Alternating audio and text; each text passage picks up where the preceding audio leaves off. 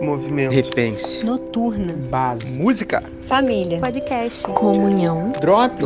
Mosaico. Mosaico. Mosaico. Mosaico. Mosaico. Pessoal, é, como é que vocês estão?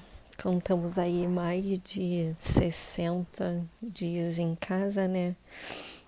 Espero que vocês estejam aproveitando esse tempo para se aproximar mais de Deus e entender tudo o que Ele quer e espera desse tempo. É, no meu último Drops, eu falei de Coríntios e eu quero continuar falando um pouquinho, né? Porque a gente encontra várias lições super importantes é, que a gente pode tirar para as nossas vidas, né? É, eu tô lendo na Bíblia a mensagem aqui na introdução, né, de 2 Coríntios, é, diz assim, é, que essa carta representa uma fonte repleta de bênção para nós.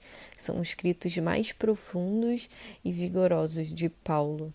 É, e aí, porque a igreja era tipo é, mais problemática, né, que todas as outras igrejas juntas. Então, das que Paulo fundou. Então, então faz a gente pensar bastante. E aí hoje eu queria falar um pouco do que eu li em 1 Coríntios 12 e completar com o que eu li lá em 2 Coríntios também. É, em 1 Coríntios 12, Paulo está falando do corpo de Cristo, né? Ele diz que nós somos o corpo de Cristo e que o corpo é um conjunto de partes diferentes, mas semelhantes em combinação e que funcionam em conjunto. Um corpo não é apenas uma parte ampliada, mas um conjunto de partes diferentes. É, ele também fala que a diversidade mantém a importância de cada parte, impedindo que cada um dê valor apenas para si mesmo. E que o modo pelo qual Deus formou o corpo humano é um modelo que nos ajuda a entender nossa vida comunitária da igreja, em que cada parte depende da outra. A gente, o nome do nosso ministério é Mosaico, né? E a gente fala tanto disso que, que mosaico significa? São diferentes partes de alguma coisa, são diferentes peças que juntos formam um mosaico, que juntas formam um mosaico. Que é diferente, que pode ser grande, pode ser pequeno, mas que juntos, somente juntos que a gente consegue formar alguma coisa. E é isso que Paulo fala que é a igreja, né? Então, e a igreja é um corpo, e a gente é o corpo de Cristo. Então, a gente precisa viver entendendo que não é porque eu sei fazer uma coisa e você sabe fazer outra, eu sou mais importante que você.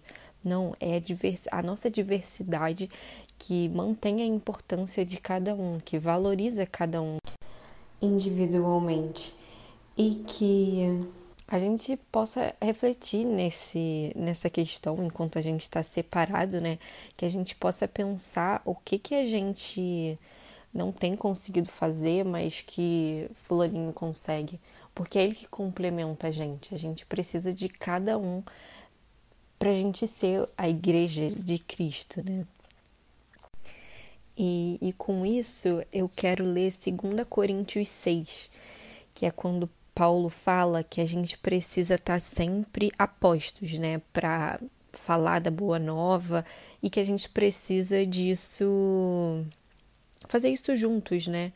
Então, ele diz assim: Somos seu companheiro, somos seus companheiros nesta obra, por isso imploramos.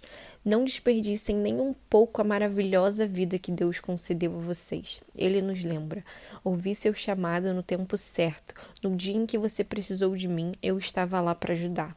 Pois bem, agora é o tempo certo para que ele ouça vocês e os ajude. Nada de deixar para depois. Não frustrem a obra de Deus. Não façam corpo mole, nem lançam dúvidas sobre o que fazemos. Nossa obra como servos de Deus tem valor e em todos os aspectos. As pessoas nos observam enquanto estamos apostos, em prontidão, inabaláveis, em tempos difíceis, maus, trabalhosos quando somos espancados encarcerados e envolvidos em tumultos, trabalhando duro até tarde da noite, às vezes sem comer, com oração puro, mente limpa e mão firme, com gentileza, santidade e amor honesto, quando dizemos a verdade e quando Deus mostra seu poder.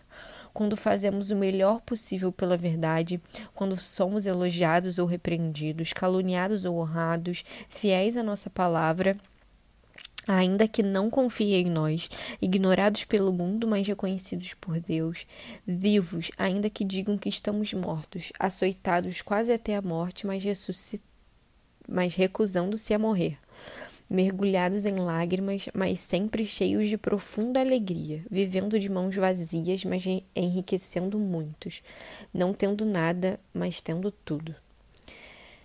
E ele termina assim: Prezados coríntios, não consigo expressar em palavras o quanto desejo que vocês entram nessa vida plena e cheia de possibilidades.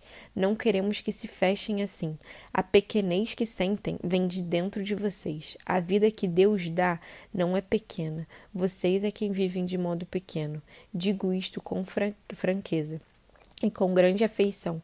Abram a vida. Comecem a vivê-la plenamente. E aí vocês podem perguntar, né? Júlia, por que, que você está falando de viver a vida, que a gente não deve desperdiçar essa vida maravilhosa que Deus nos deu, mesmo que a gente esteja preso dentro de casa, né? Tipo, não tem como a gente viver assim. É. Cara, é real... tem é difícil, tem dias que são piores que os outros, mas tem dias que são melhores também mas que esse tempo que a gente está em casa seja um tempo de preparo para quando a gente voltar para a vida, né?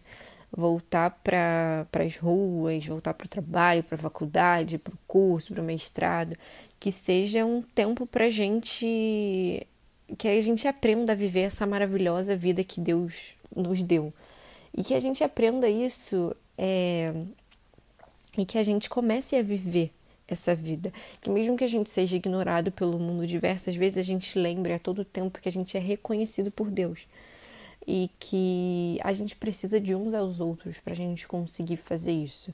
Então, que a gente use esse tempo para se aproximar de Deus e entender, né, o que ele quer para nossa vida. Aqui Paulo diz: "Eu vi o seu chamado no tempo certo".